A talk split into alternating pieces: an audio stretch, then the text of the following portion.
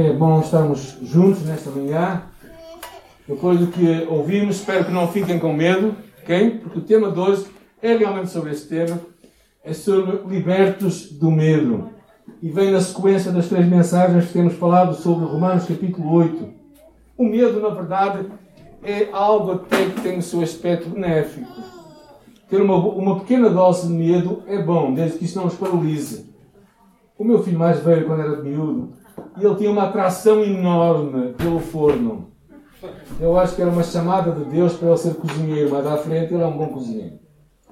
Mas tinha, um, tinha uma paixão para, para o forno. E, e, nós percebemos uma coisa que ele não percebia muito bem: o grau de calor, do calor do forno.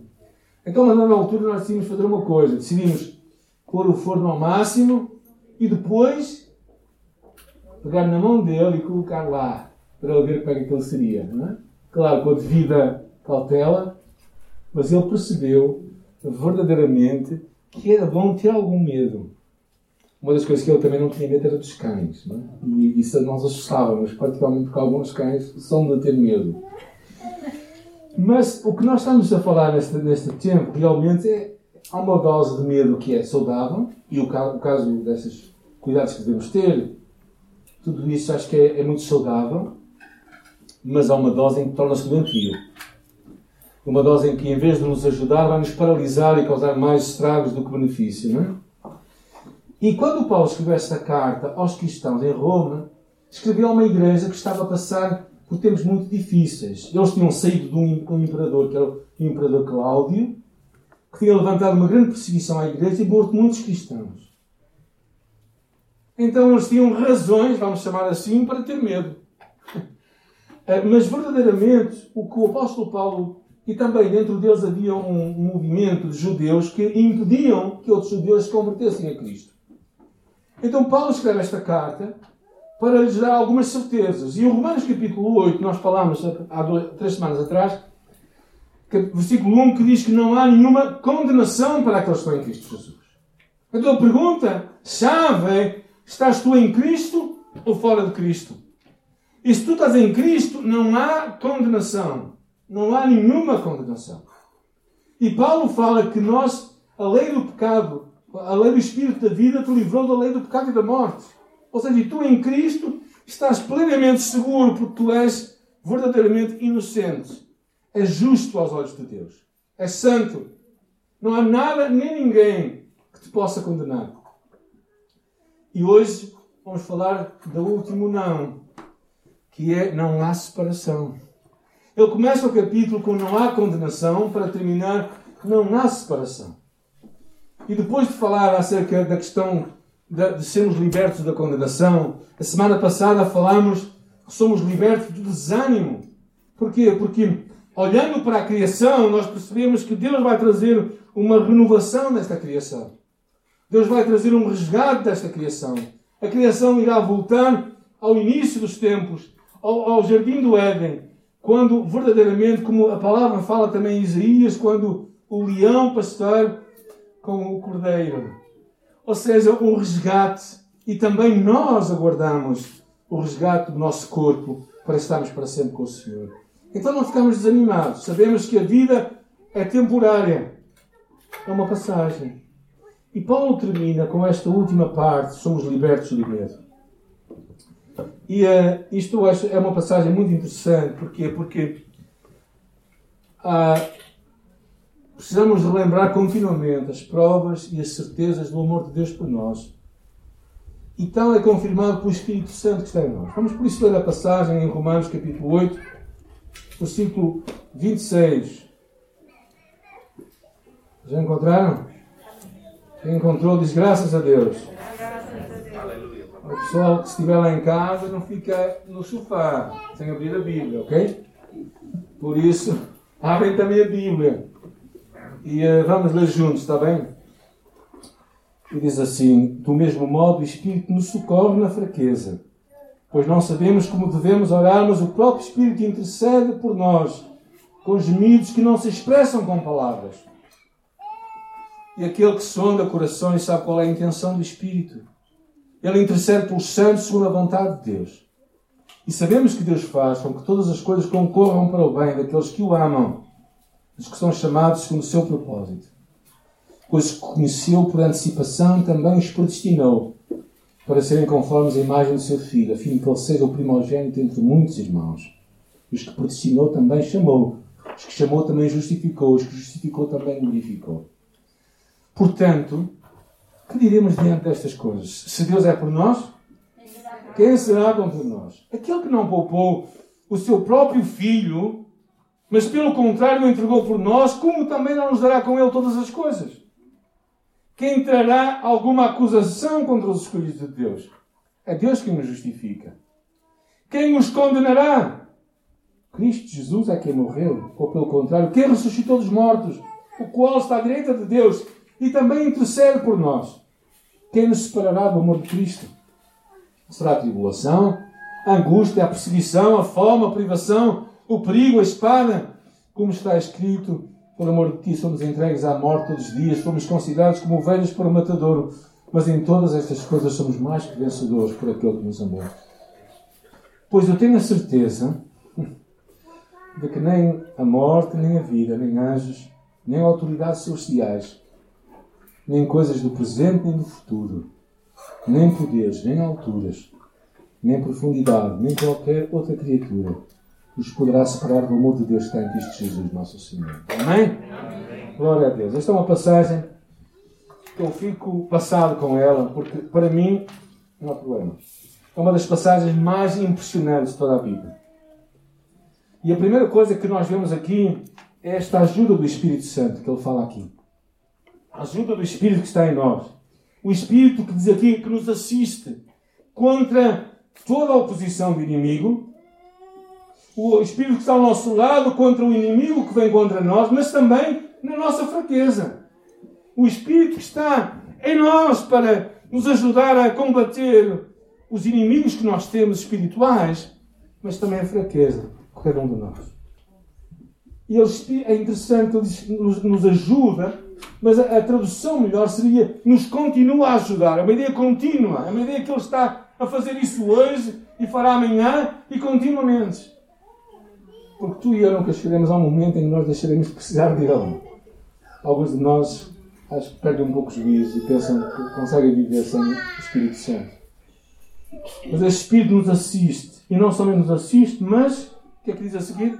Ele intercede por nós. O que é interceder? Vocês sabem o que é interceder? É chegar ao, ao lado de alguém com poder e pedir a favor daquela pessoa. E o que é que ele faz? Ele intercede por ti e por mim junto de quem? Junto do Pai. E é interessante que aqui diz que ele intercede com os gemidos inexprimíveis, ou seja, coisas que não são audíveis. E também não é preciso. Nós que conhecemos alguém que nós amamos, nós olhamos para a pessoa e já estamos a comunicar, não? Nem é preciso falar muito. E quando o Espírito Santo está junto do Pai e abre e começa a falar, a meter os desejos que Ele quer a nosso favor. Porquê? Porque tu e eu não sabemos orar como convém. Lembram-se de Paulo quando ele diz que eu pedi ao Senhor que me retirasse o espírito da carne, aquela doença que ele tinha no seu corpo, por várias vezes. E o que é que o Espírito lhe disse? O que é que Deus lhe disse? A minha graça te basta. Porque o meu poder se aperfeiçoa na fraqueza. Ou seja, Deus, muita, o Espírito Santo que está em nós, Ele nos assiste. Assiste contra o inimigo, assiste na nossa fraqueza e também intercede por nós. Mas eu não posso deixar de falar uma coisa, que o livro de Hebreus diz outra coisa. É que Jesus hoje vive para interceder por ti e por mim. Amém. Então, imagina. Tu tens duas grandes cunhas junto de Deus. Como se diz em bom português, não é? Tens duas cunhas assim que ninguém pode tirar o Espírito e o Filho estão a pedir o teu favor, o meu favor. Quando nós começamos assim, nós começamos a pensar, então não há que ter medo. Claro que não há. Porque temos um Deus que vai muito além daquilo que nós podemos imaginar. E é interessante porque Hebreus fala que ele continua a interceder por nós. Ele vive para interceder por nós. Um dos propósitos da vida de Jesus é interceder por ti e por mim. É tomar o nosso lugar. E depois, Paulo fala uma coisa interessante. Logo depois de ele falar isto, ele diz assim, no versículo 28, E sabemos que Deus faz com que todas as coisas concorram para o bem daqueles que amam a Deus. Agora, o que é que isto que nós estamos a passar pode trazer de bom para nós, dizem alguns, não é? É verdade. Isto não é bom, pois não? Não é bom. Mas a capacidade de Deus usar até coisas más na tua vida e na minha vida para trazer coisas boas. Há dois anos e meio atrás, eu e a minha esposa fizemos uma paragem na nossa vida, um sabático. Íamos para os Estados Unidos, íamos para o Brasil, mas através dos Estados Unidos. Porque depois iríamos voltar para os Estados Unidos e ficar lá. Então chegámos a. A minha esposa não se esquece disto, de certeza, não? É? Chegámos a Filadélfia e quando chegámos a Filadélfia e tínhamos duas horas para apanhar outro voo, quando demos por ela, o voo que éramos para apanhar foi anulado. E então eles nos disse, nos disse, eh, fomos tentar resolver a situação. Não, vocês vão ter que ficar aqui, não podem ir para Miami, porque depois de Miami íamos para o Rio e do Rio íamos para São Paulo. É daquelas viagens interessantes, não é? E, e, eu gosto de viajar, ou melhor, eu gosto de chegar aos destinos, de viajar nem por isso. Mas pronto. E quando, entretanto, perdemos o voo, depois também perdemos uma coisa. Perdemos um envelope que tinha todo o nosso dinheiro. Não era muito, era mais ou menos 700 euros, gente. Em moeda brasileira e americana. Então perdemos tudo que nós tínhamos. Começou bem a viagem, certo? Mas ela não parou por aqui. Fomos dormir. No dia seguinte, de manhã às 8 horas, fomos apanhar o voo para ir para Miami. Para apanhar de Miami um voo ao meio-dia. Acontece que estávamos lá parados na pista e, e o voo nunca mais largava. Foi-se atrasando, e atrasando, e atrasando. O nosso voo chegou a Miami ao meio-dia menos um quarto. Fomos a correr e vimos o nosso avião a ir-se embora. Segundo avião perdido. Mas a história não terminou aqui. Eles deram-nos um voucher e disseram assim: às 8 da noite vocês têm o vosso avião. Quando às 8 da noite lá estávamos nós na fila para entrar no nosso avião, sentámos confortáveis. De repente percebemos que o voo nunca mais saía dali. E dizem eles assim: bem, uh, temos um pequeno problema, vamos pedir a todos os passageiros para, para o vosso conforto que vão lá para fora, porque nós vamos resolver isto e depois chamávamos outra vez. Damos umas sandes e tal, estávamos lá. De repente eu olho para ali e vejo a tripulação toda a sair, com as suas pastinhas. Assim. E os barmanos, onde é que eles vão? Bem, Passado 5 minutos, dizem: Ah, lamentavelmente a tripulação que estava aqui, eh, por causa do atraso, não pode fazer este voo. Estamos a contactar uma outra tripulação. Passado uma hora e meia, sabem o que aconteceu? Era 11 da noite, mais ou menos. Infelizmente, não conseguimos encontrar nenhuma tripulação, por isso vão ter que só viajar amanhã de manhã. Isto já tinha passado umas 36 horas que nós começamos a nossa viagem, gente. Mas o pior não, está, não, não foi aqui. Vou ali, vou ali, a, a, ali a, a desca. Bem, à mesa, não importa, de informações e vamos indicar um lugar para ficar, a dormir. Era mais ou menos 300 e tal pessoas. Sabem onde é que ficámos a dormir todos? No chão do aeroporto de Miami, que é um dos aeroportos mais sujos que eu conheci até hoje era passamos toda a noite, na manhã seguinte, às 8 da manhã, depois destes todos os voos perdidos, deste dinheiro perdido, e eu pergunto-vos: o que é que Deus nos queria falar? Isto foi bom? Alguém mais espiritual? Claro que foi, pastor. Só podia ser bom. Sabe, o que Deus queria me falar a mim e à minha esposa? É que a nossa vida está nas mãos de Deus. E nós precisamos de confiar nele em todo o tempo. Deus nos ensinou naquele primeiro momento da nossa viagem a importância da rendição a Ele de nos rendermos a Deus.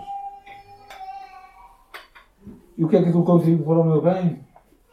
Para mostrar quando eu sou fraco e sou forte. Quando eu quero ser forte e sou fraco. E Deus faz isto. Então, Paulo estava claramente a falar isto, que sabemos que todas as coisas contribuem para o bem daqueles que amam a Deus. Eu escolhi uma imagem que não é muito agradável. Porque muitas vezes nas coisas más da vida, nós podemos escolher um Deus que torna as coisas boas. O propósito de Deus, desculpem irmãos, desculpem não, mas eu tenho que dizer isto. O propósito de Deus não é o nosso conforto. O propósito de Deus é o nosso caráter. O que Deus quer formar em ti é Jesus. Não é formar em ti uma ideia que tem uma falsa imagem do que é um cristão, um seguidor de Cristo. Às vezes nós pensamos que quando olhamos para Jesus, sim é Jesus. Quando aqueles discípulos disseram a Jesus, sim, eu vou te seguir para onde quer que tu fores. Ele disse, olha, o filho do homem não tem uma almofada de cetim, nem um colchão ortopédico que é que ele disse? O filho do homem não tem onde reclinar a cabeça. Ou seja, se tu queres ser um seguidor de Jesus, tens de estar disposto a passar por dificuldades, por desafios na tua vida, porque Ele quer o melhor para ti. E para mim também. Eu gostei de dormir no chão de Miami? Não. Voltava lá outra vez para dormir? Não. Mas se um dia Deus me levar por lá e quiser que eu fique lá, eu espero receber o que Ele tem para mim. É interessante quando nós vamos a um médico, quando nós vamos a um especialista e ele nos faz passar por algum exame. Porquê é que nós fazemos o exame se o exame nos vai causar dor? Porque confiamos nele. Porque acreditamos que aquilo que ele está-nos a propor é certo. Então porquê é que Deus também não pode, tantas vezes, levar-nos por caminhos que nós não iríamos naturalmente? que é o desejo dele para ti e para mim. Porque ele quer o melhor para ti e para mim como seus filhos. E depois, aqui vou ter que correr um bocado, porque isto, esta, esta passagem é, é fascinante. Paulo começa a falar o que é que Deus fez por ti e por mim. E a primeira coisa que ele fala é que Deus já nos conhece. Deus já nos conhece desde a eternidade. Deus já sabia desde a eternidade do mundo, antes que o mundo fosse mundo. Nós já estávamos no coração de Deus. E esta ideia de conhecer é uma ideia de amar e de ter um relacionamento de perto. Esta palavra que é usada aqui para conhecer é a mesma palavra usada para quando Adão conheceu Eva. Então Deus é um Deus que te conhece a ti, que sabe quem tu és, que tem intimidade contigo. E é interessante, todos os verbos que vocês veem aqui estão no passado. Porquê? Porque é algo que já aconteceu. E depois a segunda coisa que ele fala é que Deus nos escolhe. Ou já nos escolheu. Deus nos escolheu desde a eternidade e antes da criação do mundo para termos um relacionamento com Ele. E o propósito deste, deste nos ter escolhido é que nós fôssemos irmãos de Jesus. Que Ele fosse o primeiro entre os irmãos. É tão interessante que Deus nos escolhe para a sua família. Eu não sei se eu escolhia alguns de vós para a minha família. Okay? Não tenho nada contra ninguém. Tá bom? Oh, aleluia. Mas Deus nos escolhe para a sua família escolhe para si e diz: Este é o teu irmão. Incrível, não é? Jesus, o primogênito. E depois ele fala que ele nos chamou. Tal como as ovelhas ouvem a sua voz, e ele chama pelo seu nome. Nós nunca iríamos a Deus se ele não nos chamasse. Se Deus não nos chamasse, nunca jamais o buscaríamos. Mas Deus chama e Deus procura as ovelhas perdidas. Deus vem ao nosso encontro. Como bom pastor foi à procura daquela ovelha que estava perdida, sozinha, deixando em segurança as 99. E depois também fala que Deus nos justificou. O que é que significa isto? Quer dizer que Deus nos declara justos, com uma folha limpa. com um cadastro imaculado. Ele nos justificou. E finalmente, diz aqui, Ele nos glorificou. É interessante. Alguém já está glorificado aqui? Sim e não. Porque ainda não, ainda não estamos lá em cima, não é? Mas o que Deus determinou já aconteceu. Ou seja, Deus já determinou isso na tua vida e tu podes te dar glorificado já junto do Pai onde teremos, diz aqui, um novo corpo de glória como Jesus. Onde teremos um novo lar e onde teremos uma herança gloriosa. Perante tudo isto, não é? Perante tudo isto, há aqui um espanto que eu acho interessante, o versículo 31. O que é que ele diz? Alguém pode ler o versículo 31, uma vez mais? Diremos, pois, à vista destas coisas, se Deus é por nós? Que diremos à vista destas coisas? Ou seja, ele fica espantado. Então o que é que eu vou dizer perante isto tudo? Quando Deus faz isto tudo por mim, quando me dá o seu Espírito, quando faz toda esta obra de, de me escolher, de me chamar, de me justificar, de me glorificar, o que é que eu vou dizer? Ele fica espantado diante deste Deus. E lança aqui cinco perguntas retóricas. Vocês são perguntas, já têm as respostas, não é? E, e que realmente ele não está à espera, mas a primeira delas que ele faz é: se Deus é por mim, se Deus é por nós, quem será contra nós? Se o soberano de Deus, o soberano do universo, aquele que governa os céus e a terra, está a teu favor, quem pode se levantar contra ele? Alguém? Há alguém que tem, que tem força para enfrentar Deus? Segunda pergunta que ele levanta. Se ele não poupou o seu único filho, que é o bem maior, como é que não te vai dar todas as coisas? Se Deus te amou a tal forma que Cristo morreu por ti e por mim, como é que Ele não te vai dar outras coisas? Ou seja, se Ele te dá tudo, o seu próprio filho, que é mais importante, certamente Ele vai cuidar de ti hoje. E isso para mim é realmente fascinante. Ele nos dá, diz aqui graciosamente, há uma repetição aqui. Ou seja, Ele nos dá de graça, graciosamente, pelo seu amor imerecido, todas as coisas. Ou seja, o Deus que deu o seu Filho por ti não vai deixar de se interessar pelas tuas necessidades hoje. Terceira pergunta. Quem intentará acusação contra os eleitos de Deus?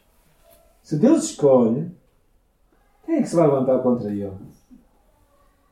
Nenhuma acusação formal pode ser levantada para um cristão, porque Deus já emitiu um veredicto de inocência. E Cristo se levanta como nosso advogado de defesa, nunca de acusação. E depois, dentro desta linguagem de tribunal, e aqui é importante pararmos, se calhar, é pensarmos, sendo assim, será dentro do tribunal de Cristo tu estás dentro ou fora de Cristo? Não há outro lugar para estar. Ou estás em Cristo ou estás fora de Cristo. Ou confias em Jesus ou não confias nele. Não há um meio termo, não há eu vou pensar no assunto, se as coisas correrem bem. Ou tua confiança está plenamente em Jesus e então estás seguro que não há nenhuma acusação contra ti, ou então tu tens muita razão para ter medo. E dentro desta mesma linguagem ele diz: sendo assim, quem é que os vai condenar? Quem está em Cristo não tem nenhuma condenação. Romanos capítulo 8, versículo 1. E porquê é que nós somos condenados? Diz ele, porque Cristo morreu por nós, porque Cristo está vivo e Ele está a interceder por nós. É muito interessante esta imagem. Ele pagou a nossa dívida com o mérito da sua morte. Nós falamos sobre isto. Que quando alguém era colocado numa prisão, ele tinha uma, senten uma declaração de dívida, ou seja, lá era colocada num papel a dívida que aquela pessoa tinha. E quando ela não pagasse aquela dívida toda, ela tinha que ficar preso. E o que Cristo fez por ti e por mim é que ele basicamente ele pagou com a sua morte a tua dívida, a minha dívida. E quando olhas para a certidão de dívida, o que é que está lá escrito? Pago. Tudo pago. E tu ou aceitas isto, ou então não aceitas. E a ressurreição é uma garantia de que aquela dívida foi paga. Porque ao ressuscitar, Deus claramente carimba, diz assim: sim, Cristo morreu e ressuscitou. E ele está vivo. E aquele homem, aquela mulher que confia no meu filho é liberto. E finalmente ele termina numa pergunta que dá a introdução para o resto do capítulo. Então, quem nos vai separar do amor de Deus está em Cristo Jesus. E ele começa aqui a sua conclusão. No versículo 38, ele diz assim: E eu estou certo. Há aqui uma certeza profunda, forte, plena, afetuosa. Crescendo no argumento de Paulo, falando do grande amor de Deus, ele começa a chegar a este ponto. Ele diz: Estou plenamente seguro. Estou plenamente seguro de uma coisa, gente. É que nem a morte nem a vida, ou seja, nem os terrores da morte podem vir à nossa vida, nem as consolações e os prazeres da vida por outro, nem o medo da morte, nem a esperança da vida. Nós não podemos ser separados do amor de Deus, seja pela morte, seja pela vida. Segunda coisa que ele fala, nem os anjos, nem os principados ou potestades, está a falar de demónios. Ou seja, nem os anjos bons, nem os demónios. Nada. Nenhum deles nos pode separar do amor de Deus.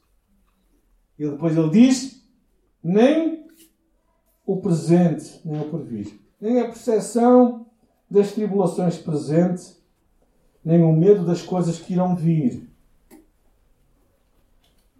O tempo não nos vai separar, a eternidade também não vai separar-nos. O favor de Deus está entrelaçado no presente e no futuro para nós. Eu estou certo de que nem a altura, nem a profundidade, nem a prosperidade, nem a fraqueza ou a necessidade financeira, nem a promoção, nem o desemprego, nem nada que vem de cima e eterno, nem aquilo que é temporal e passageiro, nos pode separar do amor de Deus. Nem. Ele termina, quando chega, começa a falar tantas coisas, nem qualquer criatura.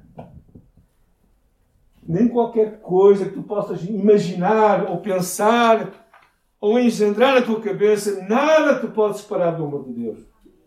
Isto é incrível. Ou seja, nós estamos a viver momentos difíceis da vida, mas tu não tens de ter medo porque Deus nunca te vai deixar de amar. Se eu morrer amanhã, o amor de Deus simplesmente vai ser mais perto para mim. Ou seja, nós não temos de estar a viver. Sim, temos de estar a viver responsavelmente. Sim, temos de estar a viver com cuidado, com, com, com responsabilidade. Deus não vai viver a tua vida por ti. Tu é que tens que vivê-la. Ele não vai procurar trabalho por ti. Tu é que tens que procurar. Não é?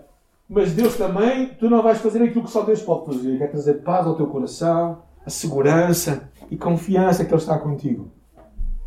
E isso só Deus pode fazer por ti.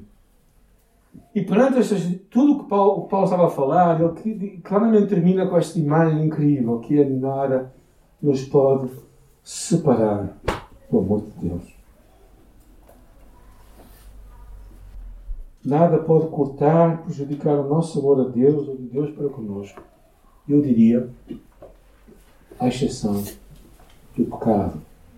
Tu não acreditaste nisto. Tu próprio te afastas desta verdade. O Kennedy, um cristão escocês, pediu uma Bíblia quando estava a morrer. Ele estava cego naquela altura já e ele disse: Abram para mim a Bíblia em Romanos e coloquem o meu dedo nestas palavras, porque estou certo de que nem a morte nem a vida. E então, perguntou ele, o meu dedo já está sobre essas palavras?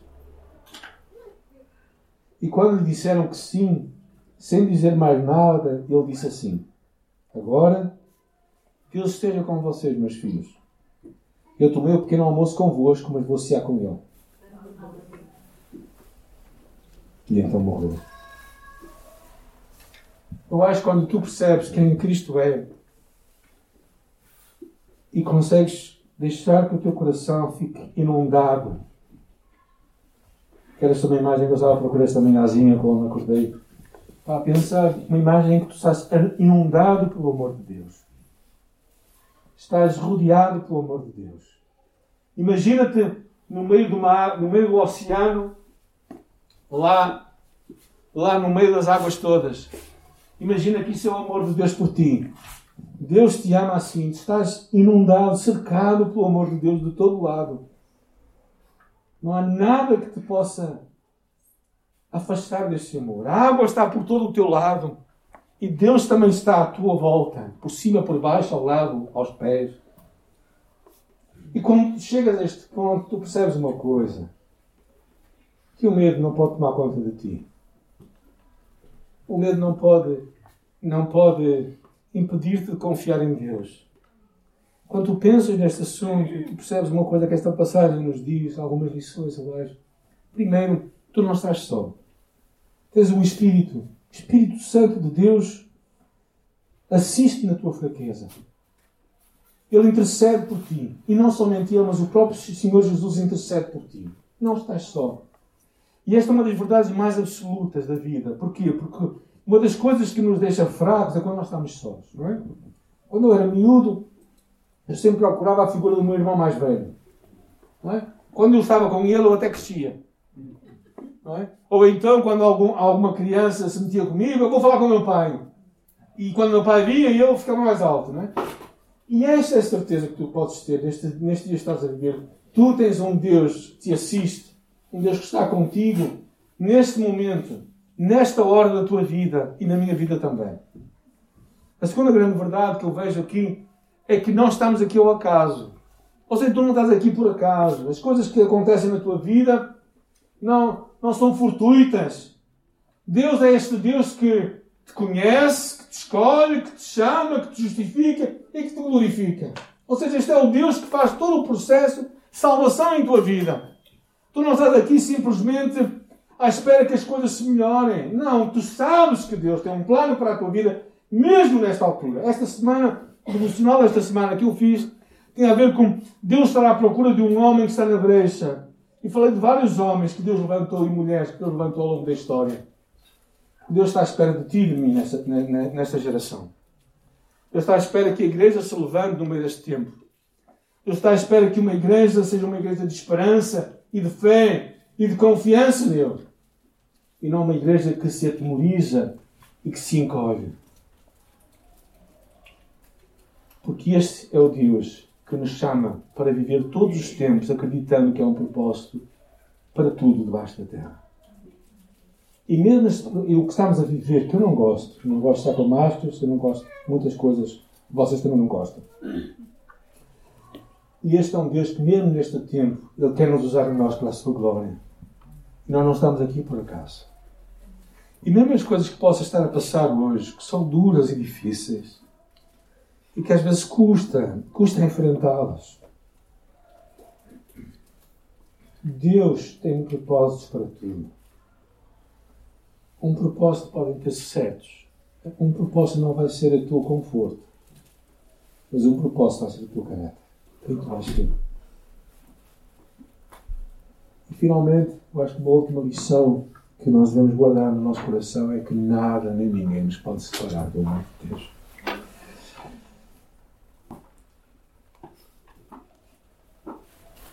eu ser amado por Deus é a coisa mais segura da minha vida. Às vezes, eu e minha esposa estamos casados há 35 anos e ainda não aprendemos a não ter brigas. Talvez isso seja bom. Mas uma coisa eu sei é que Deus nunca me vai deixar de amar.